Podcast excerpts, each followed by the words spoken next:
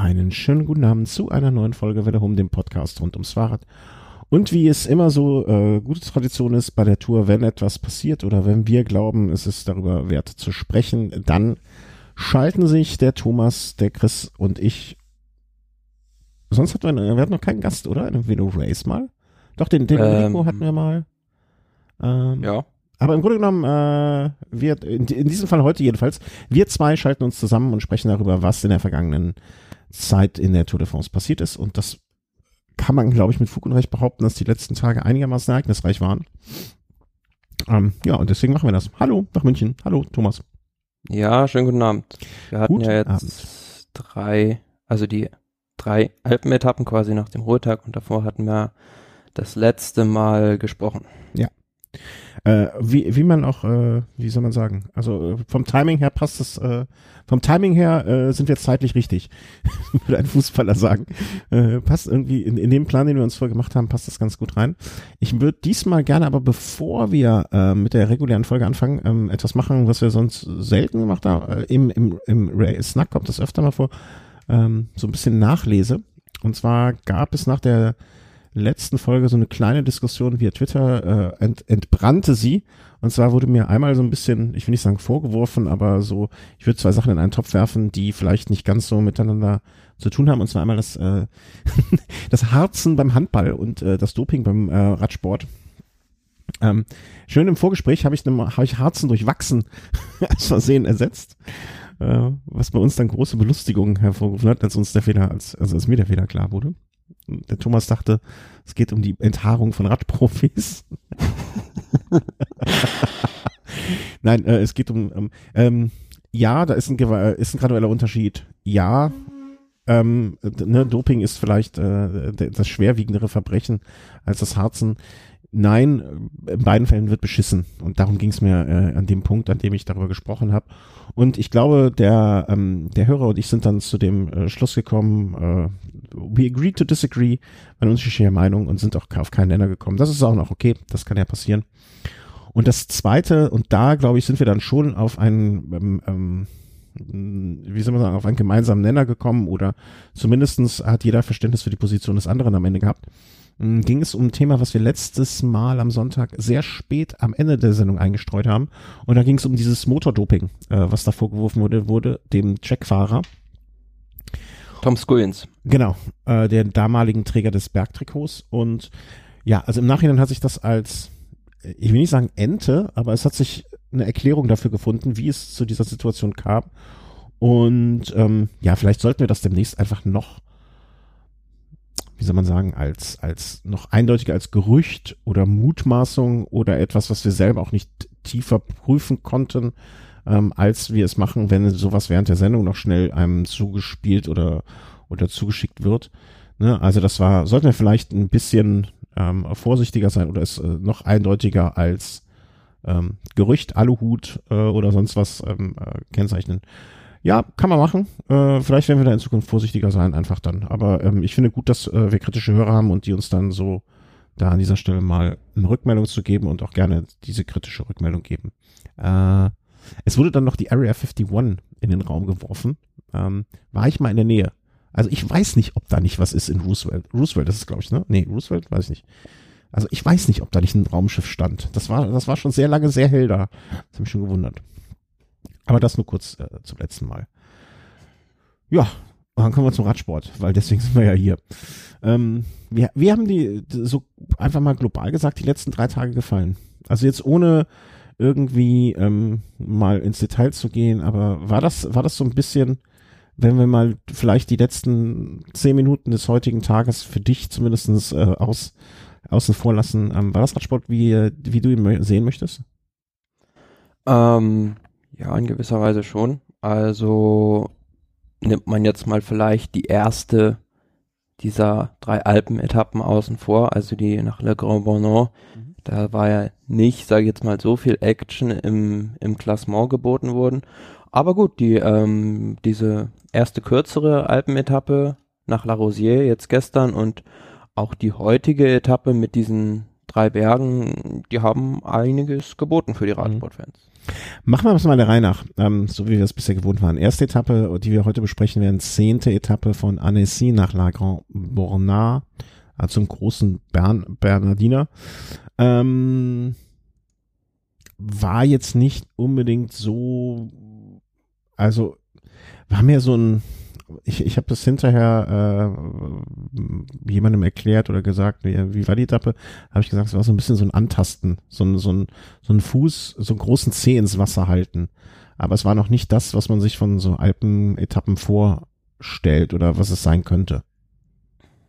Nee, also es war im Prinzip die Show des Julien Alaphilippe, Mhm. ähm, um es mal so zu sagen, der da ausgerissen war und ja, sich in bester Manier den Etappensieg dort gesichert hat.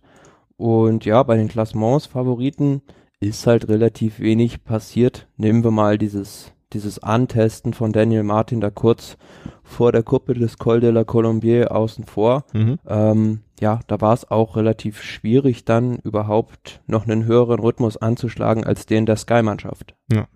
Also äh, Van Avermaet hatte auch ähm, ja sein ähm, gelbes Trikot an dem Tag, haben, haben auch, was ich auch so ein gutes Indiz dafür fand, äh, dass an dem Tag nicht so viel geschehen ist. Mm, Ich meine, bei irgendjemanden irgendwo im Fernsehen habe ich vorher gehört, äh, ich glaube bei AD One, ähm, da wurde jemand gefragt, äh, wie hoch schätzt du die Wahrscheinlichkeit, dass Van Avermaet heute noch das gelbe Trikot, Trikot trägt? Und da wurde, glaube ich, gesagt 30 Prozent. Und ähm, ja, die 30 Prozent hat dann, äh, hat dann auf die Straße gebracht. Ne? Also ähm, Hut ab. Also hätte man vorher nicht viel drauf gesetzt, aber es wurde nicht so am Horn gezogen, dass er nicht mit äh, wirklich mit aller Kraft sich dagegen wehren konnte, es herzugeben. Und das ist ihm dann ja auch ganz gut gelungen. N- Ne, er hat ja gesagt hinterher dann, es war eine spontane Entscheidung, da noch diese Ausreißergruppe hinterherzufahren und da reinzuspringen. Aber ich meine, mich zu erinnern, bei der Tour 2015 auf der Etappe nach Po hat er dieselbe Nummer schon mal abgezogen. Da ist er nämlich auch in einer Ausreißergruppe gefahren, im gelben Trikot, wenn ich mich nicht irre. Und jetzt war es, glaube ich, sogar das erste Mal in der Geschichte, ähm, dass das gelbe Trikot die rote Rückennummer bekommen hat. Boah, wo, also mal ehrlich gesagt, wo kriegt man solche Informationen her? Ähm, also wer, wer sitzt da? Ja, die liest man so halt über den Tag, weil die, diese rote Rückennummer, die gibt's ja noch nicht so lange. Ich glaube seit 2001 oder 2003. Mhm. Ich, ich kenne übrigens äh, jemanden sehr, sehr gut, der auch eine Rücken, eine spezielle Rückennummer mal äh, längere Zeit getragen hat. Ähm, die gab's aber, vielleicht machen wir das als, klein, als kleines Quiz äh, und Leute, die ihn kennen, dürfen nicht mitmachen. Wir machen mal ein Quiz und ähm, gibt ein Geschenk. Ich habe, äh, ich werde im, im Zuge meines Umzugs bestimmt noch irgendwas finden, was, hör, äh, was Firmen uns mal zugeschickt haben zum Verlosen, was ich noch nicht verschickt habe. Äh, das wird's dann von mir geben. Und zwar gibt es ähm, äh, ein, ein deutscher, ein Deu- deutscher Profi, der mal eine Rückennummer getragen hat. Die gab's aber nur einmalig. Und äh, wer das als Kommentar unter die Folge schreibt, äh, kriegt von mir ein Geschenk geschickt. So. Ähm, äh, bist, bist du, hast du eine Ahnung? Und wenn, dann sagst du jetzt nicht. Nee. Gut. Und wenn, wenn Thomas schon keine Ahnung hat, dann ist es echt schwer. Ähm, äh, vielleicht verrate ich dir hinterher, dann darfst du aber nicht mehr dran teilnehmen. Also ich weiß nicht, wie neugierig du jetzt bist. Und es muss ähm, bis zum Ende, also Stichtag für den Kommentar ist das Ende der ähm, der Tour de France. Also hier, wenn Schluss, äh, letzter, äh, erster Fahrer durch, ne, Champs-Élysées drüber gefahren, bis dahin, dann ist Einsendeschluss, wie man das so schön sagt. Äh, wo waren wir jetzt stehen geblieben? Also von Avermaet als erster gelber Trikotträger, auch das kämpferischste. Hat mich ein bisschen gefreut für ihn. Ähm, Alaphilippe hat eine gute Show hingelegt, ähm, hat sich da dann auch, warte mal, jetzt habe ich mich hier verklickt, äh, natürlich das Bergtrikot, glaube ich, geholt, ne? Also das äh, Ja. hat er sich da an dem Tag untergejubelt. Ja, was gibt's ansonsten zu der Etappe noch groß zu sagen? Ähm, Ja, man hat da schon so ein bisschen gesehen, die Leute, die in den folgenden Tagen dann ähm, Probleme bekommen werden, beispielsweise Zakarin, Maika oder auch Pozzo Vivo, Uran, das waren alles schon so Kandidaten, die an dem Tag da etwas federn lassen mussten. Aber ansonsten, ich sag mal, nichts, nichts Bewegendes an der Etappe.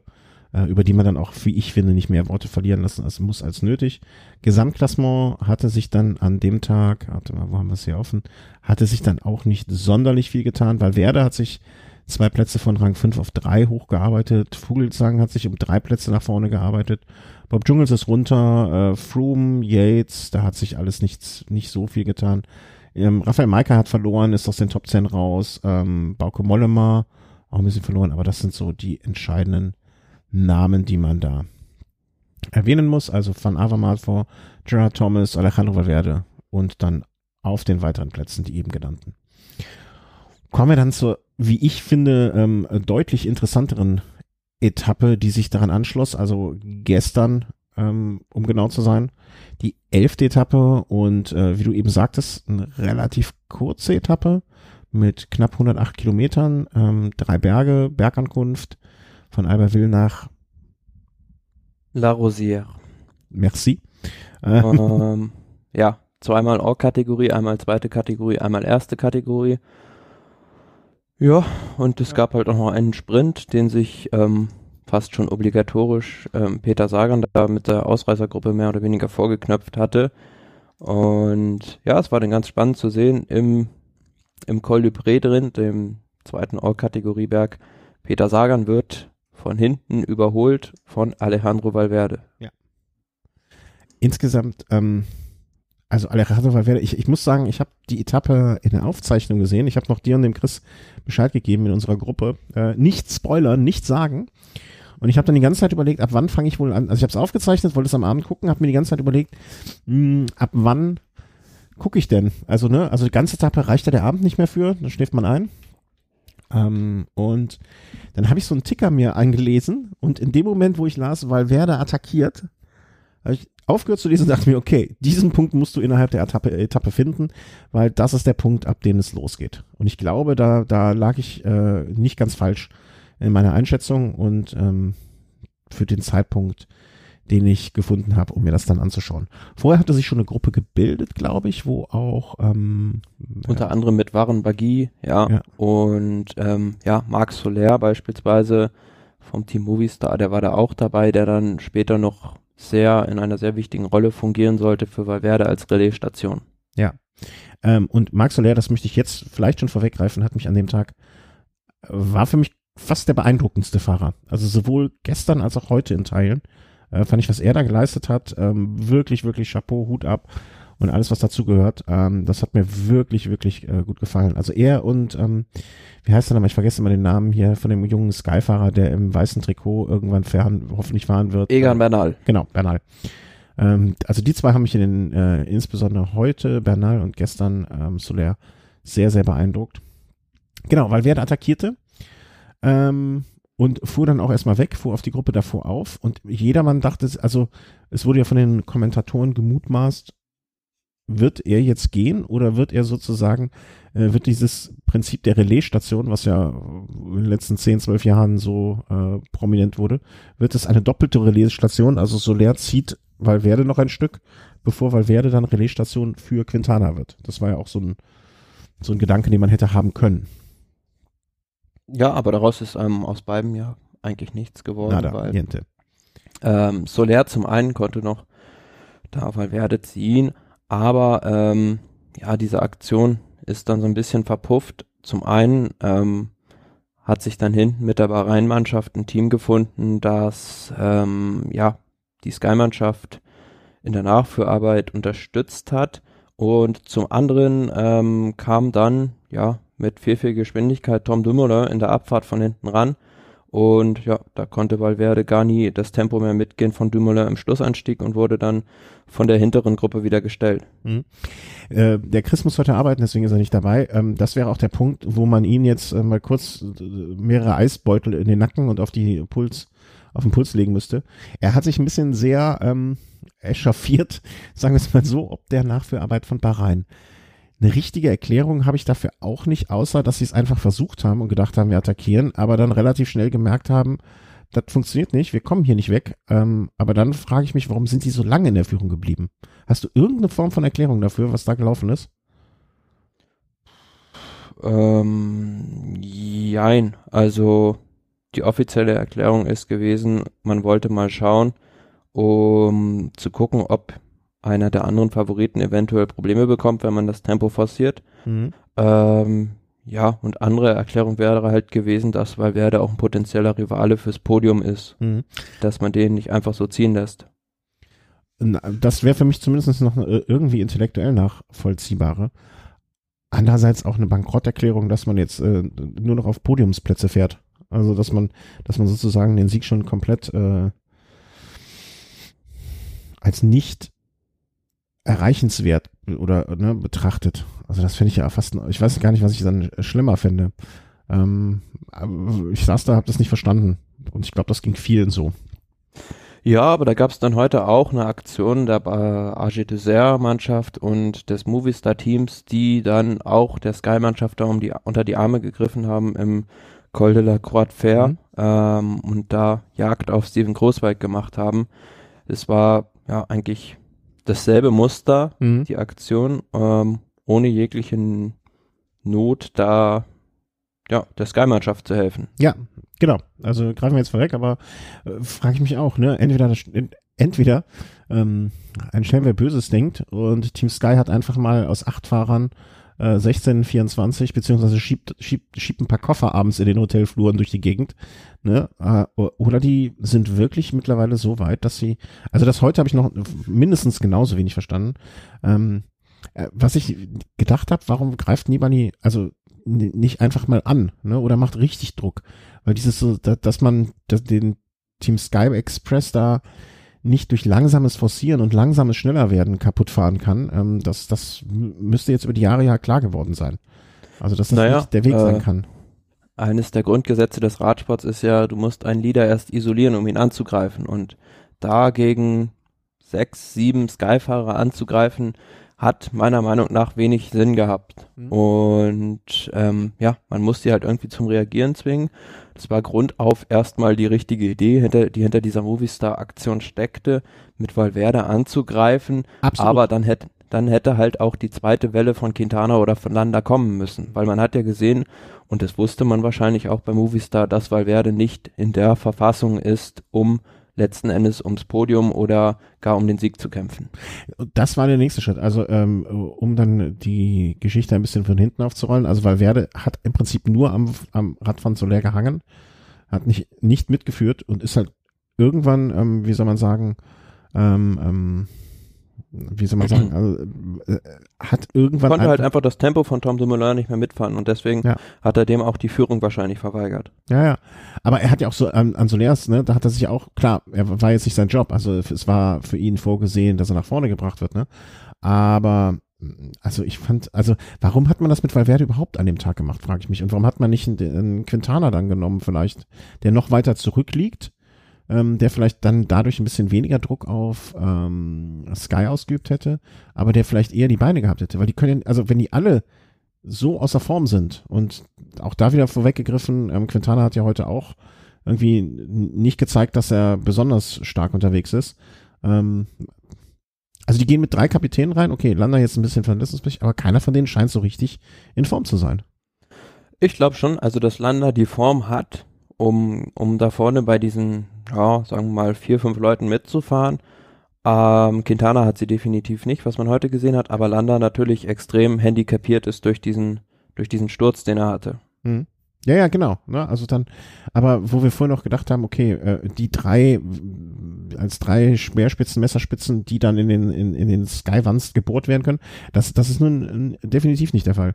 Ähm, Okay, äh, erzählen wir mal weiter Geschichte. Also äh, Dumoulin ist irgendwann, er hatte ja, der hatte in der Abfahrt vom Col de la Croix de Fer, äh, nee, vom Col de Bré war es, glaube ich, ähm, fast eine Minute rausgefahren auf die anderen Favoriten und ganz, ganz starke Vor Vorstellung. Und er hat quasi ein Einzelzeitfahren dann auch noch den Schlussanstieg hinauf hingelegt und ja, wäre dafür fast belohnt worden. Ja. Aber irgendwie hat es dann Sky dann doch nochmal gepackt, äh, äh, ranzufahren. Ähm, warte mal, ich bin hier, glaube ich, gerade in der falschen Etappe. Ähm, äh, Sky hat es dann doch nochmal geschafft, ranzufahren und ähm, irgendwie, ich, ich, ich hatte ein sch schlechtes Gefühl dabei, das ist, glaube ich, nicht die richtige Formulierung, ne? Aber ich dachte mir, Jared Thomas, ich meine, mehr Freunde haben sie sich damit auch nicht äh, gemacht. dass äh, Jared Thomas ist dann herangefahren zuerst. Äh, nee, wie war es nochmal? Ähm, Thomas erst, hat erst attackiert. Thomas hat attackiert, genau. Ist dann an Dumoulin rangefahren und dann. Ähm, Wo man gedacht hat, eigentlich auch, also zu ich dachte auch zwischendurch schon mal, Dumoulin wäre wär durch gewesen. Ne? Also das, äh, ich, ich hatte die Abstände nicht so im Auge. Ähm, und ich dachte, Dumoulin ist schon durch. Gerard Thomas hat dann ähm, attackiert und hat Dumoulin noch eingeholt. Hinten wiederum hat Daniel Martin attackiert und ist Froome rangesprungen. Das heißt, ähm, die sind dann auch erstmal weggefahren, äh, sind im Zweier der, im Gespann losge, losgefahren. Dann ist Caruso noch mal dran. Also es war so ein wild, relativ wildes, ähm, wildes Attackieren und Wegfahren und drankommen und wieder wegfallen und so weiter.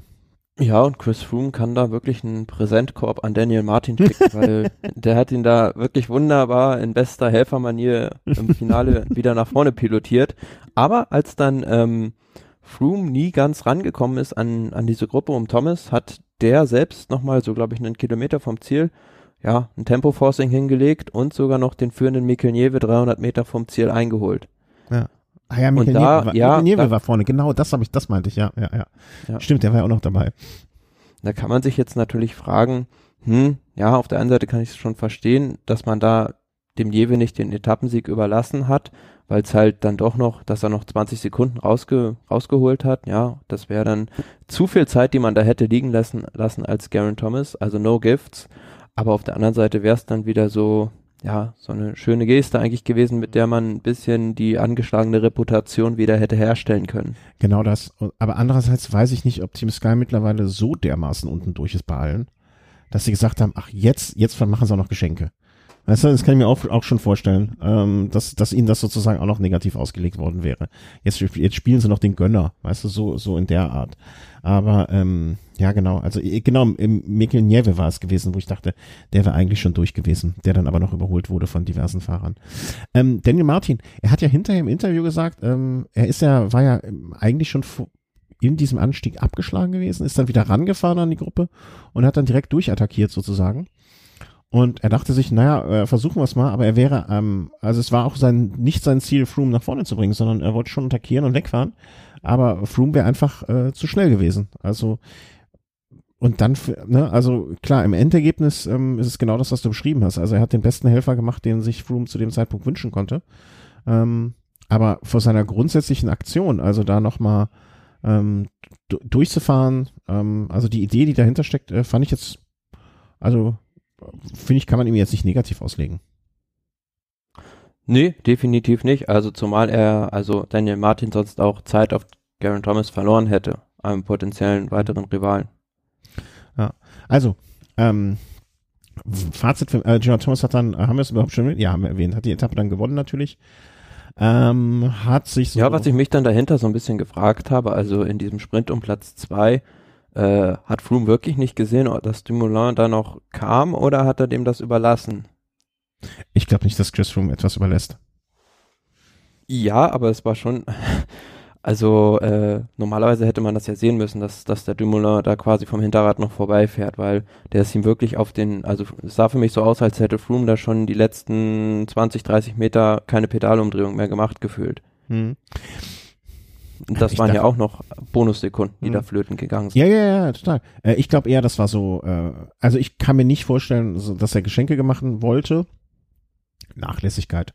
Vielleicht war der einfach auch drüber. Ich, ich, ja, oder vielleicht einfach sauer, dass du meinst, über, das über diese, diese teaminternen Querelen.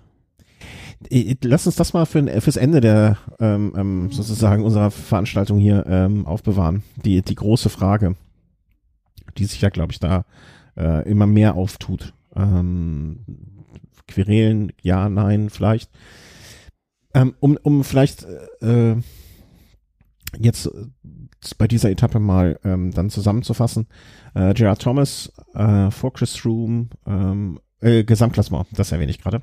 Äh, Gerard Thomas Chris Room, Dumoulin, Vincenzo Nibali, Primoz Roglic, äh, fünf Plätze nach vorne gerückt äh, vom Team Lotto.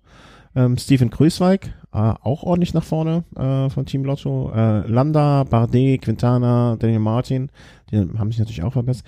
Valverde hat ordentlich verloren an Plätzen. Ähm, Vogelsang, Saccharin, so geht's dann irgendwie weiter.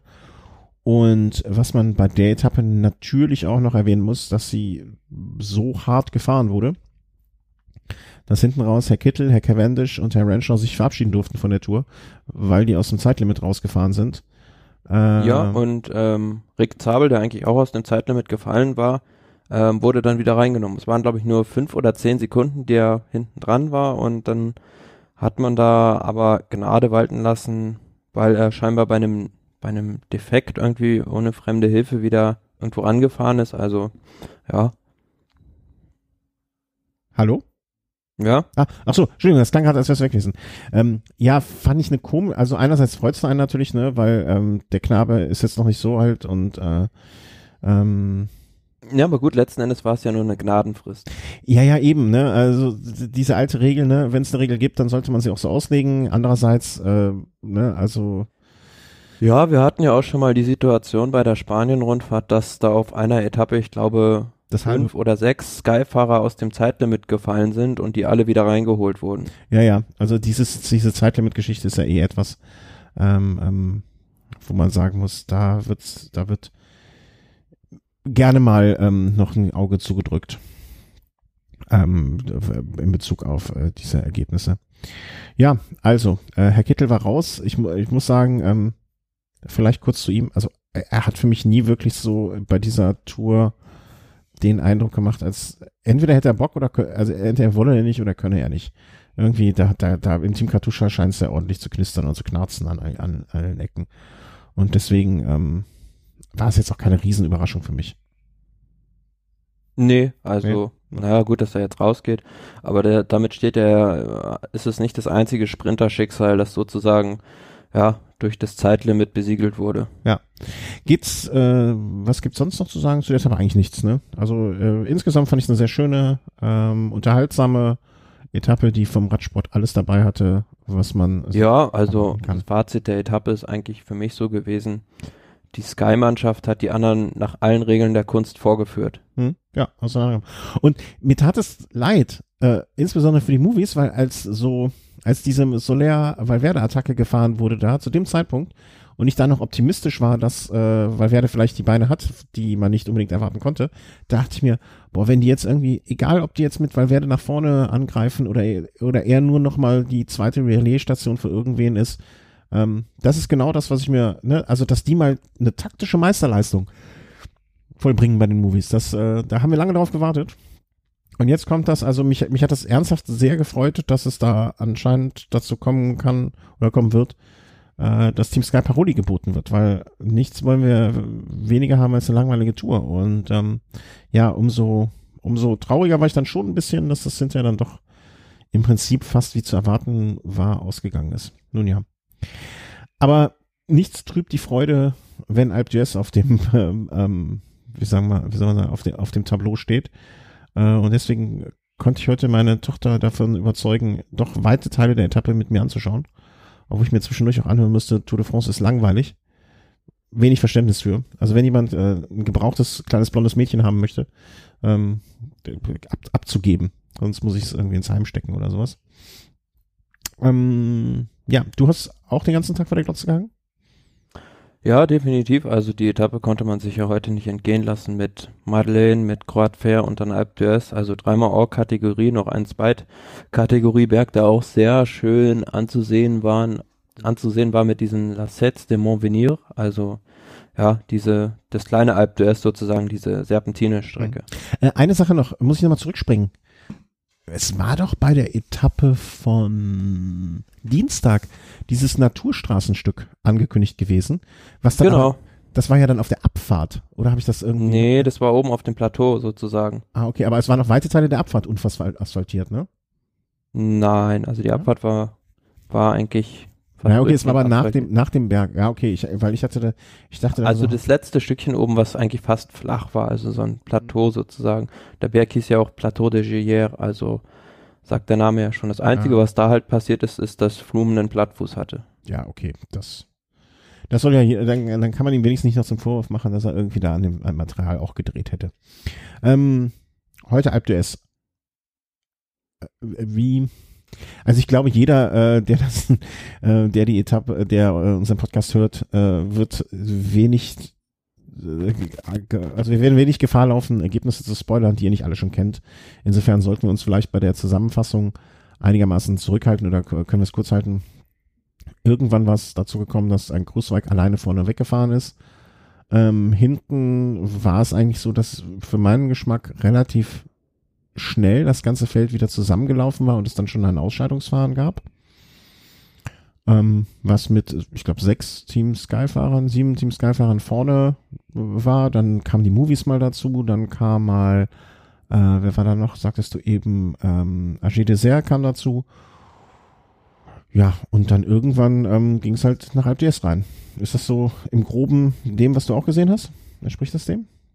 Ja, im Prinzip, also hat die Movistar-Mannschaft diese ganze Aktion im Col de la Madeleine schon sehr früh ausgelöst mit der Attacke von ähm, André Amador und Alejandro Valverde, die da beide in dieser, ja, was waren es, 30 Mann oder mehr sogar mhm. Spitzengruppe waren. Und ja, mit dabei waren dann auch äh, Steven Großweg und ähm, Ilno Zakarin, unter anderem noch zwei weitere Klassements-Favoriten. Ja, und Grußweg, der fuhr dann immer virtuell im gelben Trikot und ist dann sogar den Col de la Croix Fer schneller hochgefahren als die Favoritengruppe. Was mhm. ihm dann so ein bisschen zum Verhängnis wurde, wahrscheinlich war dann, ja, waren diese kleinen Gegenwellen in der Abfahrt und dann auch dieses, ja, ziemlich lange Flachstück dann noch ähm, die Anfahrt nach Bordeaux zum Fuße von Alpe d'Huez, wo er viel Kraft gelassen hat was ihn dann letzten Endes, ähm, ja, er ist glaube ich sogar mit fast vier Minuten noch reingefahren, hat es aber komplett halt verloren im Anstieg nach Alpe d'Huez. Ja, und auch aber, erst, erst relativ spät dann auch verloren, ne? Also er ist ja schon noch, ich behaupte jetzt mal ein Drittel, vielleicht ein bisschen mehr, ähm, ist er von vorne weggefahren, ne? Und dann hinten raus fand ich, da ist, dann ging es auf einmal, äh, gab es ja richtig, richtig drauf. Ich glaube, dann ist auch die Moral gebrochen ne? Bei ihm wahrscheinlich. Ja, aber da kannst du halt auch den Unterschied sehen. Und Chris Froome, der zieht so ein 80 Kilometer Solo durch und Grußweg, ja. der bricht dann am letzten Anstieg ein. Mhm. Ja. Ich weiß nicht, wie es Chris Froome gegangen wäre, wenn sie ihn nochmal irgendwie zum fünf Kilometer vom Ziel äh, eingefangen hätten. Ne? Vielleicht wäre das, ist das ist in dem Moment auch ähm, noch nicht mal das Körperliche, sondern das Psychische das Problem. Ähm, hinten raus war es dann so, ähm, dass sich aus dieser hinteren Gruppe gab es immer mal wieder Attacken. Also ist äh, in Alp d'Huez äh, fing es sozusagen dann nach einem gewissen Stück an. Äh, jeder durfte mal, jeder wollte mal, jeder konnte mal. Also Nibali ist mal weggefahren, ein ähm, Quintana, Quintana hat es probiert. Hm? Quintana hat es probiert. Quintana hat es probiert, Bardet hat es probiert, aber gelungen ist es irgendwie keinem so richtig. Ja, aber wie, wie gesagt, wenn wir nochmal kurz ein bisschen zurückspringen können, mhm, also ja. diese Aktion im Col de la Croix Fer drin von der AG Dessert zusammen mit der Movistar-Mannschaft, also bleibt mir auch ein Rätsel, weil AG Dessert, die hatten Pierre Gelatour gut zwei Minuten vor der Favoritengruppe, ja, und haben dann plötzlich wie wild angefangen mit Matthias Frank da Tempo zu fahren. Darf ich, noch, darf ich noch eins erwähnen? Man muss ja auch vielleicht so ein bisschen im Hinterkopf behalten, ähm, auch wenn der Abstand noch relativ groß ist. Latour, der ja davor fuhr, äh, Träger des weißen Trikots. Und im Prinzip haben sie auch ähm, dem potenziellen Aspiranten auf dieses Trikots, auch wenn er vier Minuten 40 noch hinten ist, Bernal, ähm, damit geholfen, seinen Konkurrenten, auch wenn das nur mh, wahrscheinlich für Bernal eine wirklich extrem untergeordnete Rolle spielt, äh, wieder an ihn ranzufahren. Ja, auf jeden Fall. Und ähm, sie haben ja sozusagen Jagd auf ihren eigenen Fahrer gemacht. Ja. Und Movistar hat das gleiche gemacht, die haben Jagd auf Valverde gemacht. Und das Ganze, die ganze, also du kannst nicht mit deinen Leuten vorne fahren und hinten fahren, das macht überhaupt gar keinen Sinn. Und das Ganze hätte ja nur Sinn gemacht, wenn Landa, Quintana oder aber Bardet attackiert hätten und zu ihren Leuten vorne aufgeschlossen wären. Aber das war ja nicht der Fall. Und ähm, ja gut, Chris Froome und Garen Thomas, die werden da gesessen haben und sich ins Fäustchen gelacht haben. Ja klar, verständlicherweise. Ne? Also was, was, warum sollen die Arbeit ausrichten, wenn, wenn sie andere arbeiten lassen können? Blöd gesagt. Zumal, wenn die sich mit den eigenen Waffen schlagen. Ja. Sind die einfach taktisch so viel schlechter?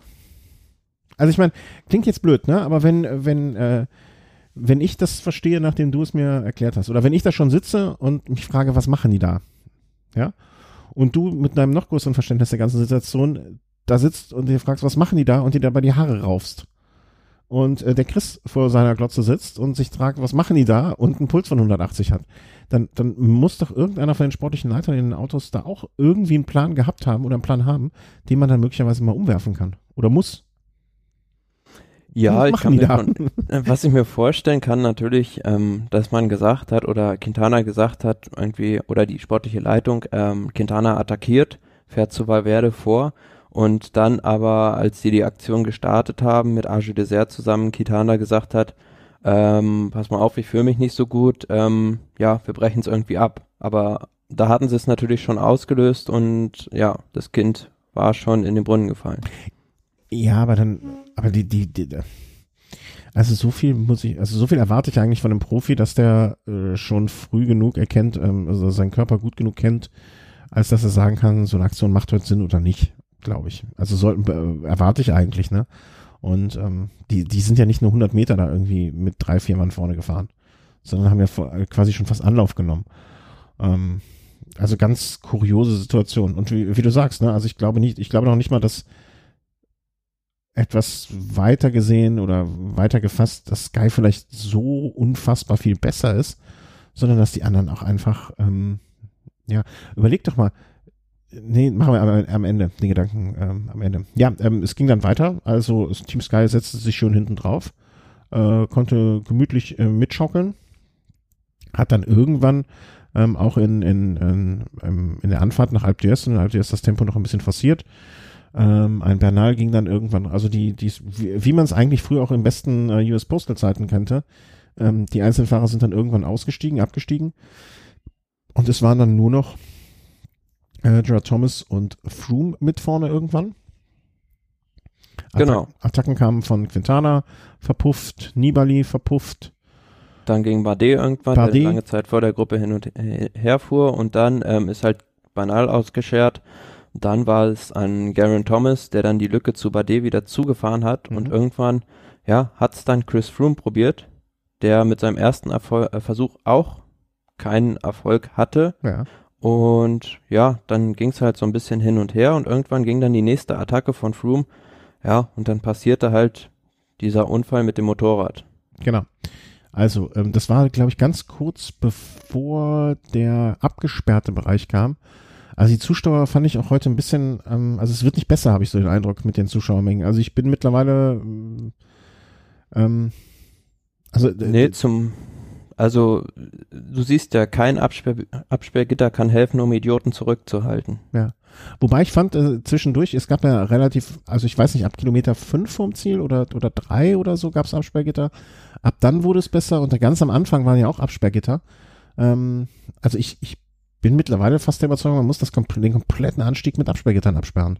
Ne? Also, dass, dass die Menschen, also ich habe einmal gesehen, einmal ähm, in der Situation mit Grußweig, glaube ich, da lief wirklich ein Typ irgendwie mehrere 10, 20, 30, 40 Meter neben ihm mit einer Kamera, ne, sich selber filmend und lief wirklich so, als wenn er ihn noch umarmen wollte dabei. Und äh, wenn da mal ein Fahrer irgendwie ausholt und ihm eine tachelt, das, ich bin der Letzte, der Gewalt pro propagiert, aber das fand ich ganz schlimm. Also wie man ja, es gab ja auch, kann. auch einen Zuschauer, der Chris Froome auf den Rücken geschlagen hat. Also ja. Das war sogar ein älterer Herr. Ich habe später noch ein Bild gesehen äh, von ihm, die, als man ihn aussortiert hat. Es waren aber auch teilweise Sicherheitskräfte, die die Leute dann wirklich knüppelhart einkassiert haben. Also das äh, und der, dass das nötig ist, finde ich schlimm. Aber dass es gemacht wird, dann Art und Weise kann man jetzt. Ja, aber wir haben ja beispielsweise bei der Vuelta hat man das ja so ein bisschen anders äh, organisiert mit dieser Guardia Civil, die da mit ähm, Fußpolizisten noch viel an den Anstiegen steht. Und dann haben wir im letzten Jahr auch beispielsweise gesehen, was ich jetzt vollkommen verstehen kann, dass da einfach ähm, ja so ein Polizist einen Zuschauer zur Seite geschleudert hat. Ja, das habe ich aber auch heute einmal gesehen. Also ich weiß nicht, ob das ein anderer Fan war ähm, oder ob das ein Ordner war oder ein Polizist war. Also welche offizielle ähm, Position der Mensch hatte, weiß ich jetzt nicht. Aber der hatte wirklich, das sah sogar fast putzig aus. Der hat sich wirklich den, äh, den, den, den Zuschauer so, so mit, einer, der hatte einen riesigen Arm, hatte ich so das Gefühl, hat den einmal so umringt und zack, wegge weggezogen, ähm, als der mitlaufen wollte. Also da dachte ich mir auch, naja, okay, vielleicht haben sie doch ein paar Leute da. Ähm, ja, kommen wir zu der traurigen Stelle. Äh, insbesondere, das muss man jetzt äh, einfach mal auch sagen, für die Leute, die es nicht wissen, du bist halt nun mal ein großer Fan von Nibali oder magst du sehr gerne. Der ist mit dem Motorrad zusammengestoßen. Ja, also laut der Aussage mehrerer Beteiligter war es so, Froome hat attackiert, Nibali ist hinterhergefahren. Ja, und dann sind sie durch so ein, ja, wie sagt man das, so ein bengalisches Feuer quasi gefahren. Also die Straße war extrem verraucht, die Motorräder konnten nichts mehr sehen, die Fahrräder, Fahrer konnten nichts mehr sehen. Das Motorrad hat gebremst, er ist hinten raufgeknallt und ähm, ja, lag dann erstmal auf der Straße, der Rest konnte knapp ausweichen und ähm, ja, so ein Zuschauer hat ihn dann noch zur Seite gezogen und ähm, gut, er ist dann wieder aufs Rad gestiegen, nachdem er da im Moment lag, ja, und hat ja erstaunlicherweise den Schaden noch irgendwie auf einige Sekunden Rückstand nur limitieren können. Mhm. Aber ja, letzten Endes jetzt ist es so, also dass der Verdacht auf einen gebrochenen Rückenwirbel ähnlich wie bei Toni Martin besteht und er wahrscheinlich, ja, die Tour für ihn vorbei ist. Ja, man muss ja fast sogar sagen, äh, die Tour ist vorbei. Hoffen wir mal, dass er zur Weltmeisterschaft wieder fit wird. Das war ja auch. Ja, das ist ja das, also wahrscheinlich Ziel. dann auch gelaufen. Schade. Also ich hatte echt, und, also ich, ich hatte, muss, muss, muss gestehen, dass ich ihn nach den letzten Tagen, auch nach dem gestern und so, jetzt nicht mehr im allerengsten Kreis der Favoriten gesehen habe. Andererseits Ne, die, in der letzten Woche ähm, wird die Tour entschieden. Also ich hätte ihn, hätte ihn jetzt auch noch nicht komplett abgeschrieben. Und vor allen Dingen jetzt nach diesem Sturz, ne, also auch klar, die Schmerzen wird er kaum gespürt haben vor Adrenalin im Körper, ist er ja auch noch wirklich wieder rangefahren. Ne? Also er hat ja eine ganze, ganze Weile verloren. Ja, und, und ist nochmal dran gekommen. Wahrscheinlich gebrochenen Rückenwirbel ist, ist eine großartige Leistung. Also hat er fast 50 Sekunden durch diesen Sturz da, da verloren. Hm. Also ähm, ja, und zwei Sachen dazu noch die, äh, die mich eigentlich daran stören. Also die erste, jetzt nach dem Ziel habe ich hier gerade gelesen auf Twitter, schreibt jemand, also Gran Trafico, die Elekt also es fliegen viele Helikopter in Alpe d'Huez herum, aber es steht keiner zur Verfügung, um Nibali ins äh, Hospital nach Grenoble zu bringen. Er muss, muss sich durch den Verkehr, also durch diesen okay. Stau kämpfen. Ähm, ja, auch bezeichnend, dass die Tourorganisation da niemanden, also keinen ihrer Helikopter abzweigt, um da den verletzten letzten Fahrer mal ähm, ins Krankenhaus bringen zu können. Der muss sich da durch den, durch diesen riesigen Stau kämpfen mit dem Krankenwagen. Zweite Sache, ähm, die Jury hat scheinbar ähm, vor kurzem bekannt gegeben, dass ähm, dieser Zeitrückstand, den er sich eingehandelt hat durch den Sturz, nicht neutralisiert wird, weil es angeblich ein normaler Rennunfall war. Und da haben wir ja gesehen, ähm, 2016 am Mont Ventoux, als Richie Port auf dieses mhm. Motorrad aufgefahren ist mit Chris Froome, bekamen beide dieselbe Zeit wie die Gruppe, in der sie sich vorher befunden haben. Und da, ja, also da fehlen mir eigentlich die Worte. Das, ja, das, das für mich, also gibt es scheinbar wieder zwei, zwei Reglemente, Reglemente, eins für alle anderen Fahrer und eins für die Sky-Mannschaft. Ist Port, ist Port damals bei Sky gefahren? Oder war nicht? Nee, der war schon bei BMC, ja, aber ja. Ja. das Ganze hat halt wieder so einen ziemlich faden Beigeschmack. Mm, ja. Punkt. Also ja, Punkt, Ausrufe, nee, Ausrufezeichen. Ähm, kann ich auch nicht nachvollziehen, dass da so mit, äh, mit zweierlei Maß gemessen wird. Vielleicht hätten sie sich leichter getan, wenn man, wenn es Bilder, also ich weiß nicht, ob es irgendwo Bilder, ich habe nichts an Bildern gefunden zu dieser Situation. Ja, es gibt Bilder davon. Okay, gut dann ist, ist dieses Argument, was ich vielleicht noch für die äh, Organisation in, hätte in die Waagschale werfen können, äh, verpufft. Dann fehlen mir auch, die, fehlt mir die Erklärung dafür. Das Einzige, was ich dann noch sagen kann, äh, zum Glück kann er nicht mehr weiterfahren, weil dann braucht er sich darüber wenigstens nicht auch noch zu ärgern. Ähm, was jetzt hart klingt, aber ne? Ähm, ja, ist das Also es ist ja jetzt noch, ist es jetzt noch nicht fix, dass er raus ist, aber wenn sich das bestätigt, dann ist, ist es natürlich gelaufen. Mhm. Aber ähm, ja, aber das zeigt halt auch, dass die Tour de France Organisation, dass da alles nicht, nicht alles Gold ist, was da glänzt. Also wir hatten beispielsweise 2011 diesen Unfall, als ähm, das Begleitauto Johnny Hugerland in den Stacheldraht gefahren hat und jetzt 2016 diesen Unfall mit dem Motorrad, als Port und Froome da hinten drauf geknallt sind. Also da muss man sich vielleicht auch mal fragen, ob das, ob so manche Fahrzeuge da notwendig sind. Hm. Vor allen Dingen in so einer Situation, in so einem Anstieg. Also ne, man weiß jetzt natürlich nicht, was war es für ein Motorrad, was ein ähm, neutrales Versorgungsmotorrad, äh, was ein Kameramotorrad. Ähm, vielleicht auch einfach nur ein sicher, also ein Polizeimotorrad weiß man jetzt genau. Vielleicht also war genau. es eigentlich ein Motorrad, was genau dafür unterwegs war, um sowas zu verhindern, äh, was jetzt nur aufgrund dieses, ne, sind Pyros da, äh, Bengalos und so, der ganze Scheiß, ne, muss das sein? Kann man nicht da auch ne, wenn man jetzt dem Modell der Spanien-Rundfahrt folgt und sagt, okay, wir stellen alle 50 Meter, alle 20 Meter, keine Ahnung, wie, wie was für Abstände da nötig sind, äh, ne, einen Polizisten hin, das sind einer Bengalo, dann wird da einfach ein Eimer Wasser reingekippt und gut ist, ne, wenn das geht mit Wasser, ich weiß gar nicht, ich glaube, es geht mit Sand nur. Ähm, ne, also, dass man das verbietet oder wie auch immer. Ja, mhm. weil es, es kann halt einfach nicht sein, dass sich ein Fahrer auch jetzt, beispielsweise bei Chris Froome hätte es ja heute auch übel ausgehen können, wenn, wenn der den richtig getroffen hätte, dass sich ein Fahrer monatelang wirklich auf dieses Ereignis vorbereitet und das innerhalb von Sekunden von irgendwelchen Idioten zunichte gemacht wird. Ja. Andererseits sind das, äh, ich habe heute auch noch Bilder gesehen hinterher, ähm, wie man es dann so oft äh, zu sehen bekommt, von den Fahrern, die hinten im Gruppetto AlpDS hochfahren, ne, die da abgefeiert werden, die in der holländischen Kurve ähm, hier das Bier gereicht bekommen und so. Das sind dann halt auch wieder Bilder, die man natürlich gerne sieht und wo man sich denkt, äh, darf, darf, dafür ist, darf, das ist Radsport, ne? Dafür sind, sind sie da. Ne? Also das gehört jetzt auch irgendwie dazu. Da schon, aber ich hatte generell das Gefühl in diesem Jahr in, in Alp, also jetzt heute in Alp d'Huez, also was man auch so über die Außenmikrofone mitbekommen hat, Geput war wurde. die Stimmung halt schon extrem aufgeheizt. Ja. Und viele, viele Pfiffe, vor allem gegen die Sky-Mannschaft, das ist, ja, sollte man auch nicht machen.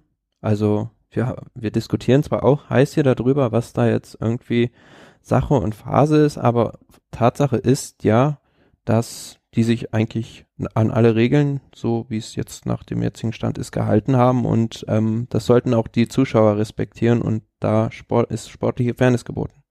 Äh, absolut. Also genau das ist es. Ne? Er darf da starten und er darf sich diesem sportlichen Wettkampf äh, ähm, ähm, äh, stellen. Und dann liegt es an den anderen, wie soll man sagen, an den anderen Fahrern, äh, ihm sportlich Paroli zu bieten. Aber ähm, und das Buden finde ich auch noch in Ordnung. Ne? Also es ist wahrscheinlich nicht äh, äh die beste Atmos schönste Atmosphäre dann in dem Moment. Ne? Aber diese Art der, wie sagt man, ähm, Unmutsäußerung sozusagen, ne? Äh, für mich völlig in Ordnung. Aber ähm, jemand vom Rad holen, ähm, Durchverhalten dafür ja als Konsequenz zu haben, dass Fahrer nicht ähm, nicht sich dem sportlichen Wettkampf stellen können. Das hinterlässt mich immer sehr, sehr, ich will nicht sagen sprachlos, aber das hinterlässt mich betroffen, ne? Und du weißt, du kannst ja nichts machen. Was willst du machen? Also der, der Mythos Radsport lebt ja auch davon, dass die Fans nah dran sind, aber wir können, die, wir können ja die Bekloppten nicht alle zu Hause lassen. Also Wäre schön, aber. Nee, und man hat es ja nicht mehr schon extra, extra so gemacht, dass man jetzt die Etappe auf einen Wochentag gelegt hat und nicht aufs Wochenende, weil dann wäre natürlich nochmal einiges mehr an Zuschauern da gewesen und wahrscheinlich einiges mehr von diesen, diesen Selbstdarstellern. Mhm. Und ich, ne, jetzt also, wo ich hier so, so nochmal durchskippe im äh, Twitter-Profil von der Latour, äh, auch Bilder ne, von einem Trackfahrer, ich kann jetzt nicht erkennen, wer du bist, es ist wahrscheinlich ein BMC-Fahrer, ähm, die da durch das, durch das Menschenspalier fahren, alle abklatschen und so weiter, ne? Das sind halt auch Bilder, die da auch zugehören. Die, die muss man halt auch sehen und ähm, man kann dafür, oder hier äh, Chris Room in der holländischen Kurve, ne? Ich, ich, ich kann mir vorstellen, ähm, Kreuzweg, als der durch die holländische Kurve gefahren sind, Kurve sieben oder acht, glaube ich, sieben, ne? Was das für ein Gefühl sein muss, ne? Also, und alle Zuschauer dann da irgendwie zu verbannen, das geht ja auch überhaupt nicht, ne? Das, das gehört ja alles dazu. Naja, beispielsweise an diesen ähm, na, wie hieß es, äh, La Sets de Morvenir hat man ja keine Zuschauer zugelassen im letzten Jahr. Ja. Aber ist, das, ist das die Lösung? Definitiv nicht, nein. Aber man kann nur wirklich immer an die, zum einen an die Vernunft der Zuschauer appellieren, aber gerade Alp d'Huez, denke ich, durch diesen, ja, durch diesen Bekanntheitsgrad, den diese Steigung auch über den Radsport hinaus hat, lockt es halt auch viele Leute an, die sonst eigentlich nichts mit Radsport zu tun haben und ja, die meinen sich da irgendwie selbst in den Mittelpunkt stellen zu müssen. Also da ist es halt nochmal noch mal extrem und da ist die Frage, ob das sicherheitstechnisch überhaupt noch zu verantworten ist, diesen Anstieg nochmal bei der Tour zu fahren. Oder man muss einfach mal alle, alle vernünftigen Fans dazu aufrufen, die, die mal runterzuholen.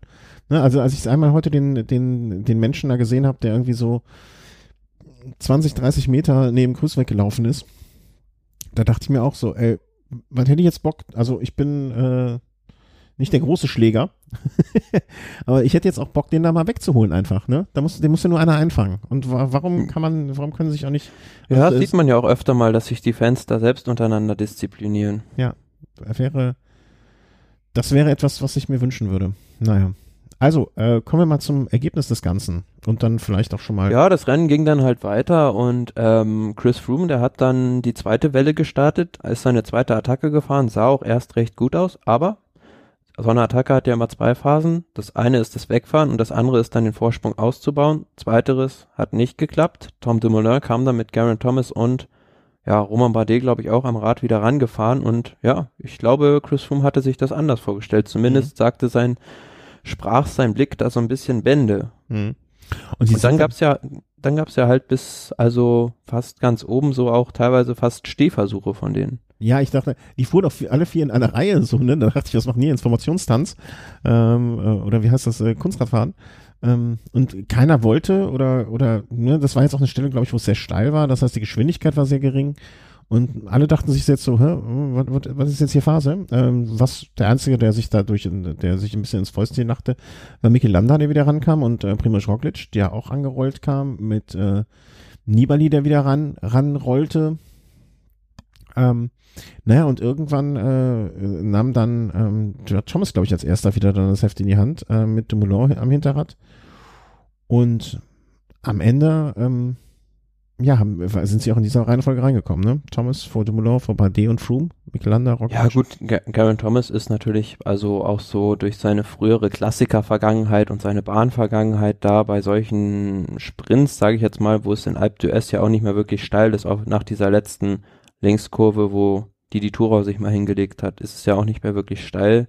Und dadurch hatte man schon vorher so die Ahnung, ja, das wird er jetzt wahrscheinlich gewinnen. Aber wie sich im Nachhinein dann eigentlich auch, glaube ich, herausgestellt hat, war es ja so, dass Tom Dumoulin da irgendwie technische Probleme hatte, also in dem Moment nicht den richtigen Gang einlegen konnte und somit erst mit einer Verzögerung losfahren konnte. Okay, das wiederum habe ich noch gar nicht gehört, noch gar nicht mitbekommen.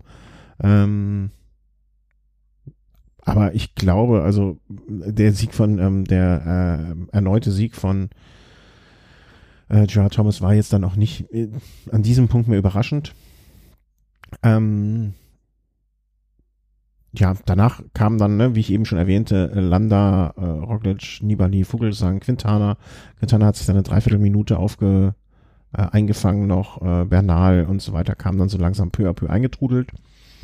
Ähm, was wie soll man das jetzt, wie soll man jetzt die, den, den Sprung, die Überleitung damit machen? Ähm, was sagt das, finde ich, äh, so ein bisschen auch davon aus, also Froome und Dumoulin, also das Dumoulin, der ja auch den, ich hatte so ein bisschen, dass er früher eingehen wird, den Giro in den Beinen hat. Also, dass ein Dumoulin mit einem Bardet, mit einem Landa und so weiter mithalten kann, trotz Giro.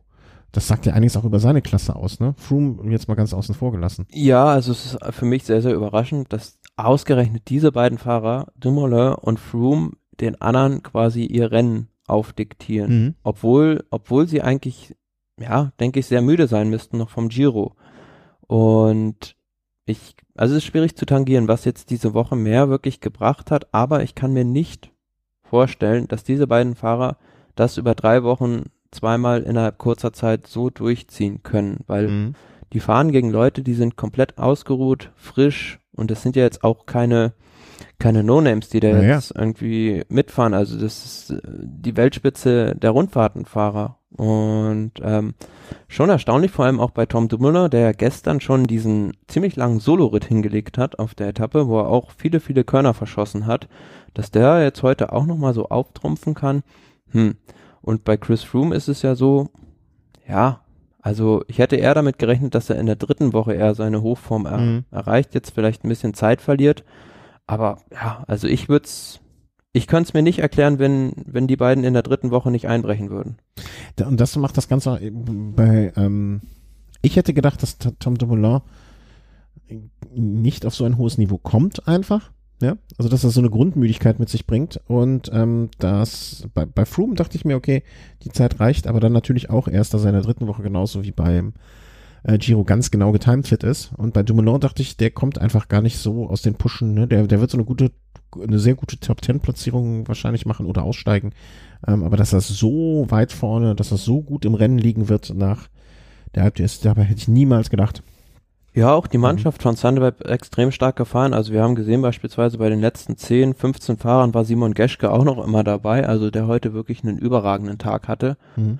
Und ja, aber generell halt die Sky-Mannschaft heute wieder, ähm, ja, wirklich das Team, das beste Team eigentlich. Also wenn man sieht, beispielsweise wie ein Castro Viejo halt noch mit dabei ist, wenn noch gerade mal zehn Fahrer in der Favoritengruppe sind, haben die noch drei oder vier oder zwei oder drei Helfer dabei mit Kwiatkowski, Castro Viejo, Thomas, Froome, ja, und Bernal. Also das ist schon, schon eine Wucht gewesen. Aber man muss andersrum auch sagen, ne? also jetzt mal abgesehen äh, von äh, Froome, Thomas und Bernal, ein Wout Pols ist mit über 20 Minuten Rückstand reingekommen, ein äh, Castro Viejo ähm, mit über 25 Ja, aber Minuten. gut, der ist halt, hat sich halt komplett alle gefangen, Ja, ja, genauso klar. wie, Kwiat, wie, wie Kwiatkowski, aber Castro Viejo ist halt mega erstaunlich, dass der sich von einem guten Zeitfahrer und eigentlich eher ja, mittelmäßigen, wenn überhaupt passablen Bergfahrer zu so einem Fahrer entwickelt hat jetzt bei Sky, von Mhm. dem er, was er vorher beim Movistar war. Ja, vielleicht, ähm, Und generell fällt es ja halt auf, also heute haben wir es auch wieder gesehen, Quintana hat einen schlechten Tag, Daniel Martin hat einen schlechten Tag, ja, und auch viele andere haben ständig irgendwelche Probleme, aber Chris Froome und Garen Thomas, die haben gar eigentlich nie irgendwie einen Nee. schlechten Tag oder ein Problem. Ja. Und da, ja, es stellt sich halt für mich die Frage, was machen die anders? Also äh, essen die besser, schlafen die länger oder ja, ich weiß es nicht. Ich weiß es auch nicht. Ich wie ich nur an diesen Stellen immer gerne, weil die, die Frage ist ja jetzt auch keine neue. Ich würde mir nur wünschen, dass sie zumindest mit dem, was sie anders machen, im legalen Bereich bleiben würden. Und ob das ein Wunsch Ja, ist, aber- ob das ein Wunsch ist oder ne? Ähm, ich glaube einfach, dass sie vielleicht im Vergleich zu anderen auch experimentierfreudiger sind im Sinne von, ne, sie hat mal dieses, dieses Ding, was dann Schuss in den Ofen war, gut, aber sie haben es ausprobiert, äh, mit dem Wohnmobil, ne, dass sich die Fahrer untereinander nicht äh, anstecken können. Ne? Das, da haben sie ja, glaube ich, was nicht Thomas sogar? Der, Richie Port, der hat in Äh, Richie. Wohnwagen gewohnt. Genau, der im Wohnwagen gewohnt hat, ne? Vielleicht haben sie auch mehr Geld und jeder Fahrer hat sein Einzelzimmer, dass sie mehr Ruhe bekommen, ne? Vielleicht sind das alles äh, die Marginal Gains, ne? Die kleinen Unterschiede, die es dann ausmacht, aber es, bin, ja- bin ja bei dir, ne? Ähm, In, in der Summe, die haben nie einen schlechten Tag. Wer weiß. Ja, ne? aber was wenn, kommt. wenn, also wir haben ja auch gesehen, dass sich Quintana und Contador, also wirklich zwei äh, der besten Rundfahrtenfahrer des letzten Jahrzehnts, auch an diesem Double versucht haben. Und bei denen hast du halt gesehen, die waren völlig platt nach dem Giro. Und deswegen finde ich es halt so erstaunlich, dass jetzt sowohl Chris Froome als auch Tom Dumoulin sehr frisch aussehen und überhaupt gar keine Anzeichen bislang von einem Einbruch zeigen. Hm. Ich bin ja, soll ich dir was sagen? Ich bin sehr, sehr froh, dass Tom Dumoulin genauso frisch ist. Man stelle sich mal die Diskussionen vor, die aufkommen würden, wenn, ähm, wenn Dumoulin jetzt hier auf, Platz 20 rumkräuchen würde, ähm, wie der, wie der Tod auf zwei, äh, zwei Reifen herumfahren würde, was man, was dann für Diskussionen bezüglich Frooms aufkommen würden. Ja, aber gut, Chris Froome, der hat ja jetzt auch schon da verlauten lassen, dass er eventuell danach auch noch die Vuelta fahren will. Ja, als ich das gelesen habe, dachte ich mir, ob das so clever ist, das jetzt zu, also ob du es machst oder nicht, ist ja auf dem einen Blatt. Ne? Das, das, das mag ja sein. Aber es jetzt zu sagen, das, das, das, das, also ich, manchmal weiß ich auch nicht, was die Leute da so reitet, ne? Also warum sagt er das jetzt? Kann er nicht wenigstens die, die, die Tour abwarten? Es gibt ja keine Not, das jetzt zu sagen. Ja, vielleicht ist dann ja später, vielleicht ist er ja noch frisch genug, um dann auch noch den WM-Titel in Angriff zu nehmen. Ich weiß Hör- nicht. höre ich Also da- wird, ich man, wird man Spott? alles sehen. Höre ich da Spott zwischen den Zeilen bei dir? Na, also ich will das, ich sag das nur, wie das kommuniziert wurde. Also ohne jeg jegliche Einordnung. Aber generell muss man jetzt halt sagen, ähm, Chris Froome, der ähm, hat zwei Probleme. Das eine heißt Garen Seine Frau? Thomas und Seine Frau das und sein Kind. die Michelle Count meinst du? Äh, Äh, die ist, glaube ich, den ganzen Tag nur damit beschäftigt, auf Twitter Leute zu blocken. Ja, okay. Ja, ist auch, ne, also ich, das wäre jetzt nicht mein Lebensziel, ne? Aber wenn sie damit glücklich ist, hey, ähm, ein schneller Blockdaumen. Ja. Nee, die zwei Probleme des Chris Froome heißen einfach Tom Dumoulin und Garen Thomas. Weil zum einen hat man heute gesehen, als Froome über die Ziellinie fuhr, ähm, der hat ziemlich langes Gesicht gemacht, der hat sich das, denke ich, völlig anders vorgestellt heute. Ähm, Thomas hat ihm ja sogar nochmal Zeit abgenommen und im Klassement liegt er jetzt eine Minute 39 zurück. Mhm. Wir haben jetzt noch eine Bergankunft, wohlgemerkt, es gibt noch mehrere Bergetappen und ein Zeitfahren. Und ähm, da stellt sich die Frage, wie will Chris Froome diese eine Minute 39 auf Garen Thomas aufholen im Zeitfahren?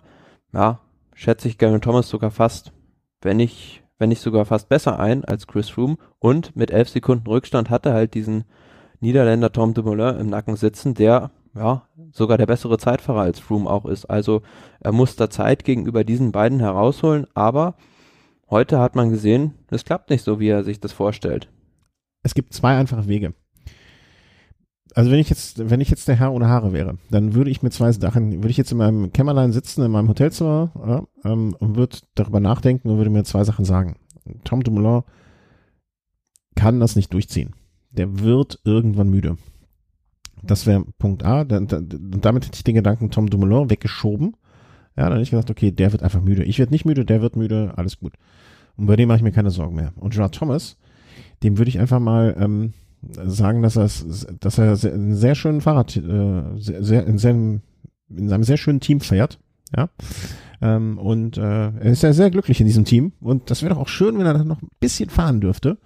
Und äh, sollte er in einem gelben Trikot in Paris einfahren, könnte er in dem Moment sein schönes Pinarello Dogma abgeben. Ja, er würde nie wieder einen Fuß in dem Team Sky auf, auf den Boden kriegen. Ähm, das würde ich dann der Mannschaftsleitung so kommunizieren und hoffen, dass sie auf meiner Seite steht, weil wenn sie es nicht steht, dann hätte ich ein Problem. ja, aber gut, wenn du Garen Thomas bist, dann sagst du ja auch, ja, wenn ich Tour de France-Sieger bin, gibt's genug Teams, die mich mit Kusshand nehmen würden. Mhm. Ja, klar. Ne, also äh, ich fand es erstaunlich, was er also heute auch wieder im Ziel im Interview gesagt hat. Da hat er halt klar gesagt, Chris äh, wer, wer? ist der Chef, ja, genau, Garen so. Thomas. Hm? Ja, ja, ich wollte nur gerade also, wissen, wen du meinst von den beiden. Ähm, ja, ja, genau. Ne? Und es, es, es war ja auch. Ähm er sagt jeden Tag, also wird nicht müde, das zu betonen, dass Froome der Chef ist, aber er hängt ihn ständig ab. Also das eine ist das, was man sagt, das andere das, was man tut. Wollte ich, wollte ich gerade sagen, ne? Also lächeln, lächeln langsam, aber sicher das Messer zwischen die Rippen rein. Mhm. Ich hätte ja auch, ich hätte ja auch gerne gestern mal, also irgendwie den, also da wäre es wirklich mal spannend gewesen, diese ähm, Funkgeräte auch live auf auf dem TV-Signal zu haben, was ja, die, die da gefunkt haben. Mhm. Als Thomas dann angegriffen hat, war das seine Initiative, hat er das vom Team gesagt bekommen. Ich kann mir gut vorstellen, dass der gehört hat, dass Froome von hinten kommt und gesagt hat, na gut, ich habe jetzt noch ein bisschen Power und fahr jetzt einfach mal. Mhm. Einerseits, entweder sind wirklich sehr, sehr gute Schauspieler, weil das äh, ne, nach, nach außen dringt ja nichts. Und man, alles, was in der Öffentlichkeit da passiert, wirkt auch so, als wären die sich untereinander wirklich noch grün und als wäre das alles in Ordnung. Ähm, und es ist ja auch für keine der Attacken, die er gefahren ist, äh, Thomas, gibt's ja jetzt nicht auch eine Erklärung innerhalb des Rennens sozusagen. Ne? Ich wollte mir noch die Bonussekunden holen, kann ja nicht schlecht sein, ne? kann ja immer was mit Froome passieren, dann brauchen wir noch eine zweite Option und so weiter und so fort. Es lässt sich ja alles aus dem Rennen heraus erklären, ohne dass es eine direkte Attacke gegen Froome ist. Also es ist ja nicht so eine Situation gewesen, wo sie zu zweit am Berg die letzten waren und er dann attackiert hat oder so. Ne? Das, ähm, das ist ja zum Glück für Gerard Thomas so bis jetzt kann er sich, also würde er sich keine großen Vorwürfe gefallen lassen müssen, finde ich, seitens Strooms. Ne, er kann sich immer noch mit allem möglichen rausreden bisher ganz gut. Weil es sehr nee, definitiv ist. nicht. Und ein Großteil dieses Rückstands von Froome ist ja auch dadurch zustande gekommen, dass Garen Thomas auf der ersten Etappe in der ersten Gruppe war und Froome gestürzt war und diese, glaube ich, gut eine Minute kassiert hat. Ja, ja. Also einfach auch. Aber gehabt, ja. ja, wenn man sich das jetzt mal so anguckt, wie sich das innerhalb der, der Top Ten gestaltet, also du hast halt Thomas, der auch, was die drei Wochen Rundfahrten, den wir so in der dritten Woche eigentlich noch nie gesehen haben, dass der eine Leaderposition irgendwo inne hat und der hatte eigentlich immer entweder einen Sturz oder irgendeinen Einbruch und das ist halt auch so eine Variable, wo sich vielleicht Team Sky sagt, na, Thomas hat eh immer irgendwie einen schlechten Tag drin, Froome bleibt der Chef, deswegen switchen hm. sie das vielleicht nicht um. Aber ja, das ist halt Jetzt mal spannend zu sehen, ob er wirklich mal ohne so einen Jousson durchkommt. Also da bin ich auch sehr skeptisch. Und dann hast du halt dahinter Froome, Dumoulin, die meiner Meinung nach das niemals so durchziehen können. Also es würde mich sehr, sehr wundern, wenn die nicht in der dritten Woche extrem müde wären. Mhm. Und das ist halt vielleicht auch so ein bisschen die Chance für die Fahrer da aus der zweiten Reihe. Deswegen finde ich es dann jetzt halt auch, wie gesagt, schade, dass Nibali dann raus ist, weil der halt noch frisch gewesen wäre. Aber für Roglic, Bardet und vielleicht auch Landa, den ich da noch nicht abschreiben würde, wäre das jetzt dann, also das ist halt noch nicht, da ist der Kuchen noch nicht gegessen sozusagen. Mhm. Ich bin, also ich möchte mich jetzt an dieser Stelle, also es würde mich wirklich, wirklich wundern, wenn obwohl alle, alle deine Argumente sind vollkommen richtig und gut und nachvollziehbar. Irgendwie möchte ich, kann ich nicht, also Dumoulin, dass der nochmal einbricht hinten raus. Ja, gut möglich.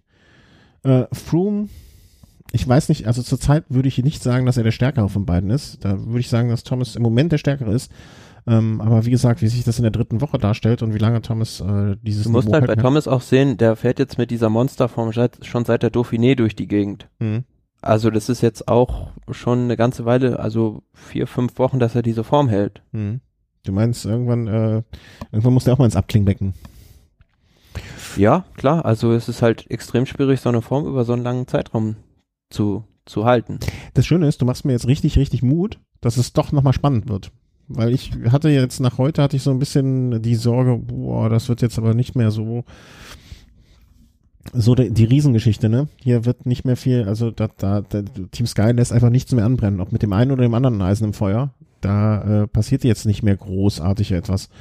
Ähm, umso schöner, dass du mir jetzt die, diesen Zahn gezogen hast und ich da doch noch optimistisch. Äh, also es wäre halt, es wäre halt die logischste, die logischste Rennfolge für mich so mhm. in der dritten Woche. Aber wir sehen ja oft, dass der Radsport nicht gerade logischen Wegen folgt. Also ja. ja das auf jeden Fall.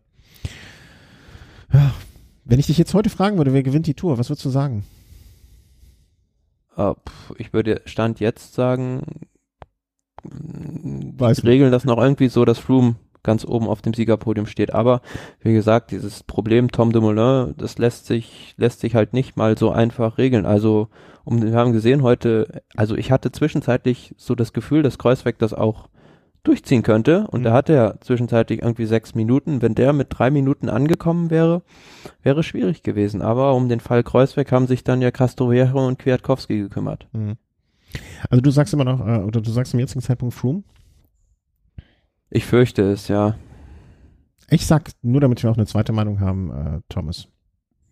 Ich glaube, der hat jetzt genug gelernt oder ist jetzt alt genug oder äh, hat diesen, wird diesen schwachen Tag nicht haben oder ist in der Wichtigkeit der, und das klingt jetzt wirklich, wirklich blöd, aber oder, oder, oder, ähm, wie soll man sagen, nicht sehr, nicht, ja, ich glaube, er ist in der, in der Team Sky Hierarchie so weit oben mittlerweile, dass er keinen schlechten Tag haben wird, dass sie sich so seine annehmen, äh, dass, dass es das nicht so kommen wird. Und ähm, ich glaube, dass er dann einfach das, was er jetzt geleistet hat, äh, weiter durchziehen wird.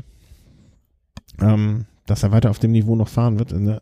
Andererseits, es sind jetzt, was haben wir heute, zwölfte Etappen, es sind noch neun Tage, neun Tage? Wie viele Etappen? Äh, ja, es ist nicht mehr viel und ähm, ich glaube, dass Thomas es machen wird. Und ich würde mir wünschen, dass es spannend äh, wird, bleibt oder ja, nochmal wird.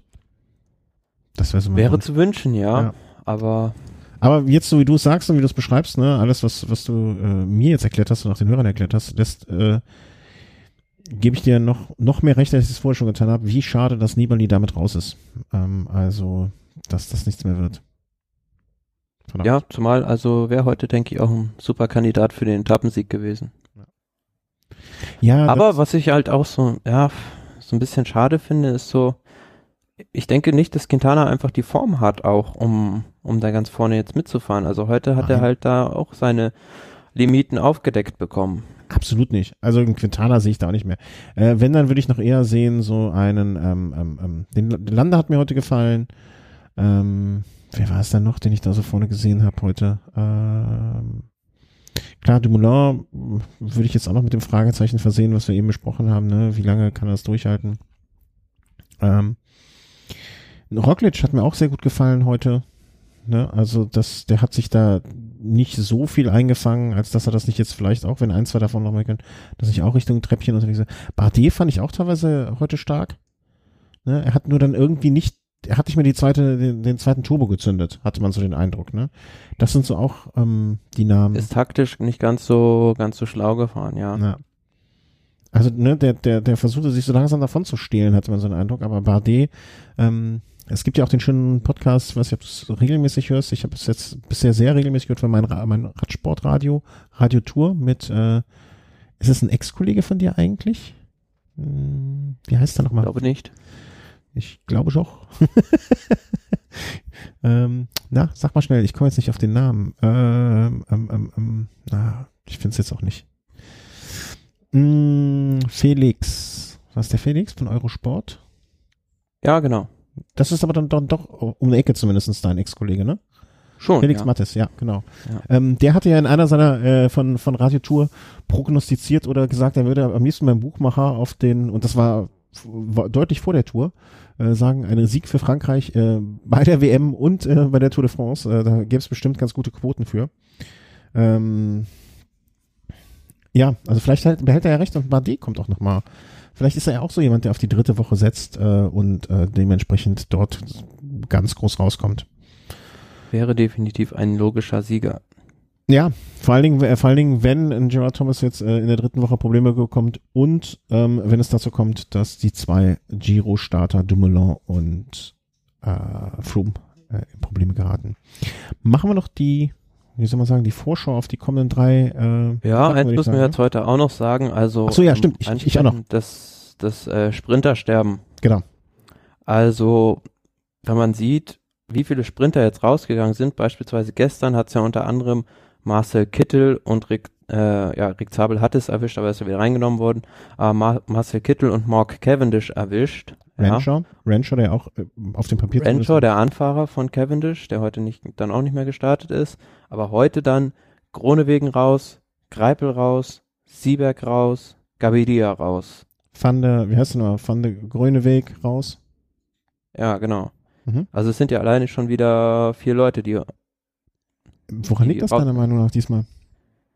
Hm? Also ja, ich denke also die Etappe zum einen heute und gestern, die wurden extrem hart ausgefahren.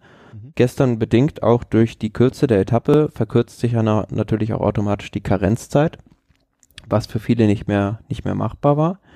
Und heute, ja, wie gesagt, es ging von Beginn an heiß los und ähm, ja, ich weiß nicht, also kann natürlich auch sein, dass die dass die Sprinter einfach nicht dieses, dieses Niveau haben, um Mhm. da, um da mitzufahren. Also bei, am meisten hat es mich eigentlich bei Gaviria erstaunt, dass der, dass der jetzt auch raus ist. Also, wenn wir jetzt mal dann auch vielleicht mal das weiterdrehen und mal, mal schauen, wen haben wir dann jetzt überhaupt noch da Mhm. an Sprintern, dann ist eigentlich schon fast, hm, muss ich ganz ehrlich sagen, Peter Sagan jetzt der, der, Ja, der Sprinter. der 1A-Sprinter. Wir haben dann noch einen Arno Demar, wir haben einen Christoph Laporte, wir haben einen Alexander Christoph, einen John Degenkolb, ich wollte gerade sagen, vergessen. Degenkolb nicht zu vergessen.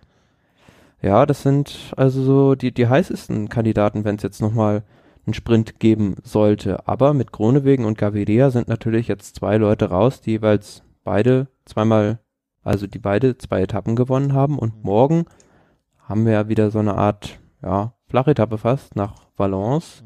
Und dann haben wir ja noch die Etappe nach Po und die Schlussetappe. Also es sind im Prinzip jetzt noch drei Möglichkeiten für die Sprinter, aber wird spannend zu sehen, zu sehen sein, wer, wer denn da dominiert.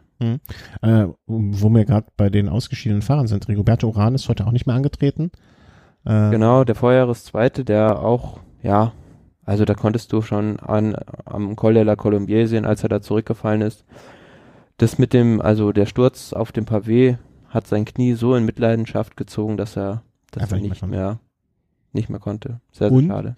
Und wo wir bei traurigen Nachrichten sind, äh, dann müssen wir aber auch mal diese, äh, warte mal, wie heißt er noch gleich? Ich muss ich vergesse den Namen immer. Er ist immer noch dabei, oder? Ähm, Lawson Craddock. genau, unser Ja, ne? äh, der, Der der, der fuhr heute auch tatsächlich sehr lange in der, im Hauptfeld sozusagen noch mit und ich weiß nicht, ob du es mitbekommen hast, aber irgendwie gibt es da eine Aktion. Er sammelt pro Mhm. Tag, den er jetzt bei der Tour de France über, übersteht, ähm, einen bestimmten Betrag für das in Houston durch den Hurricane Katrina, kann das sein gewesen, Irgend, ich ich Ähm, nur eine Charity-Geschichte, ja. zerstörte, für das zerstörte Velodrom. Also, und da ist mittlerweile schon so, so ein enormer Betrag zusammengekommen, dass die, ja, weiß ich nicht, keine Ahnung, eine Klimaanlage da anbauen, einbauen können. Ja, und wie viel ist er denn heute geworden? Weil ich sehe ihn gerade nicht, also ich sehe ihn noch im, äh, im Gesamtklassement ist er relativ einfach zu finden, ne, weil da guckt man einfach hinten.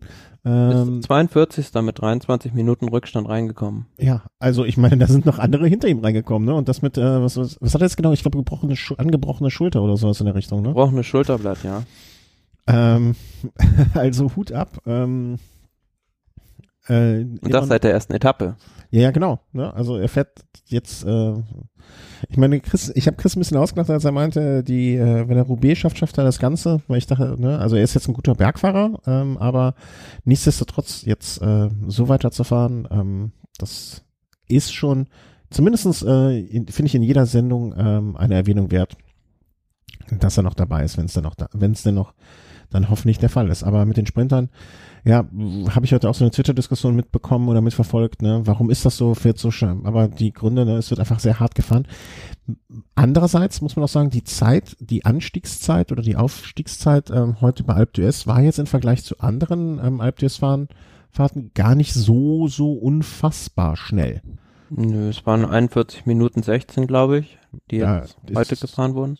Also es war eine sehr langsame Auffahrtszeit, aber man muss halt auch sagen, wenn du vorher so zwei Monster wie Madeleine und Croix de Fer drin hast, dann ist es natürlich überhaupt gar nicht vergleichbar mit der Etappe 97 beispielsweise, als Pantani den Rekord aufgestellt hat, ähm, wo es vorher, glaube ich, gar keinen großen Berg gab. Mhm. Ja, ja, klar. Also ich finde so eh, Wetter ist unterschiedlich, Temperaturen, Zuschauer, dafür sind die Zuschauer heute einfach ein viel schlimmerer oder negativerer Einfluss, als sie früher waren und ähm, solche Sachen. Also es gibt, abgesehen von den ähm, offenkundigen Unterschieden, ähm, wird heute auch anders gefahren.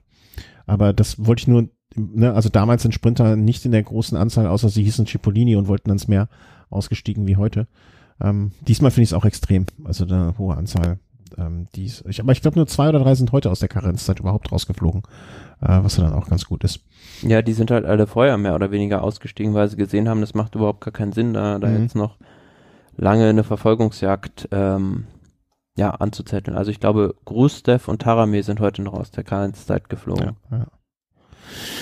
Ja, äh, machen wir noch ganz schnell kurz am Ende die Übersicht über die nächsten Etappen, auch wenn wir das schon so ein bisschen angedeutet haben. Ähm, Wie es jetzt weitergeht, morgen wäre eigentlich die Etappe für die Sprinter gewesen. Ähm, die es dann noch gegeben hätte, so im Alpen, nach den Alpen. Ähm, ja, kann auch sein, dass da eine Fluchtgruppe durchkommt, weil es stellt sich jetzt auch die Frage, welches Team hat dann Interesse, so eine Ausreißergruppe zurückzuholen überhaupt noch. Hm. Naja, Klar. also Bora, Bora, UAE und vielleicht FDG. Track mit Degenkolb ist mit Sicherheit, er ist gut in Form, ja, also äh, er hat sich Selbstbewusstsein geholt in Roubaix und er wird wahrscheinlich sich sagen, so einfach komme ich nicht mehr ähm, an, an, an eine Sprintankunft, äh, möglicherweise an den Sieg. Ne? Ich weiß jetzt, ich habe den letzten Kilometer mir noch nicht angeguckt von der Etappe morgen, ne? aber ähm, wenn es da zu kommt, dass am Ende jetzt vielleicht nicht alles bergab noch geht, sondern zumindest ein klein bisschen der letzte Kilometer profiliert wäre, könnte es ja auch interessant sein. Auf jeden Fall, ja. Ne? Und dann, das wäre die Etappe morgen nach Valenz und am Samstag dann geht's wieder hügelig durch die Gegend. Genau, da geht's durchs Zentralmassiv, ähm, 188 Kilometer nach Mont. Mont, diese klassische Ankunft auf dem Flugfeld mit dieser steilen Schlussrampe, drei Kilometer, A, 10,2 Prozent im Durchschnitt. Also da glaube ich sogar, prophezei ich jetzt einfach mal, lehne ich aus dem Fenster, wird es größere Abstände geben als heute. Bei, äh, zwischen den Favoriten auch? Genau. Mhm, mh. Weil es halt einfach, mhm. du musst 10 oder 15 Minuten den Motor am Anschlag drehen und das können halt nur ganz, ganz wenige. Wen siehst du dann da vorne? Also vorausgesetzt jetzt, ne, sie werden nicht durch, durch Müdigkeit im Sinne von ne, Dumoulin und also gehen wir jetzt mal davon aus, dass sie immer noch fit genug sind prinzipiell Alejandro Valverde natürlich, der solche Rampen sehr, sehr gut hochkommt, wäre auch was für Alaphilippe. Aber bei den Favoriten nehmen wir die jetzt mal nur so zusammen, die jetzt noch vorne im Klassement sind. Glaube ich schon, dass das eher so am Tom de Müller sehr, sehr, sehr gut liegt. Froome kann es auch einigermaßen. Mhm. Wen ich da jetzt, ich könnte mir schon vorstellen, dass, dass äh, Thomas an dem Tag ein bisschen Zeit einbüßt. Okay wäre dann auch eine elegante Art und Weise, das Problem intern zu lösen. um so, so, sozusagen, äh, Thomas, fahr, fahr du heute nur mit 90 Prozent. Ähm, alle, alle denken eh, dass Froome besser ist. Dann äh, regeln wir das so. Wäre auch eine Möglichkeit. Ähm, und dann am Sonntag, den Tag vom Ruhetag, geht's nach Carcassonne. Ähm, auch ganz klassische Ankunft, weiß nicht, wie oft die schon gefahren wurde, ähm, wo auch am Ruhetag dann verweilt wird sozusagen. Ähm, komischerweise, irgendwie klappt das, ah hier, Etappenprofil. ähm, wird ein Drittkategorie, zweite Kategorie Berg zwischendurch, dann einmal erste Kategorie der Pic de Nord. Ähm, aber das sind jetzt auch keine, ich sag mal im Vergleich zu dem, was sich in den letzten Tagen geboten hat, ähm, wird es da keine Gemetzel geben. Vor allen Dingen von dem äh, Pic de Nord runter ins Ziel sind es dann ja auch nochmal gut, war 25, nee, noch mehr, 30 Kilometer wahrscheinlich, ne, schätze ich mal grob. Ähm, ja, 41,5. Ach, 41, noch mehr. Okay, also da wird es dann ähm, nicht. Davon aber gut, ja, 20 Kilometer Abfahrt. Ja.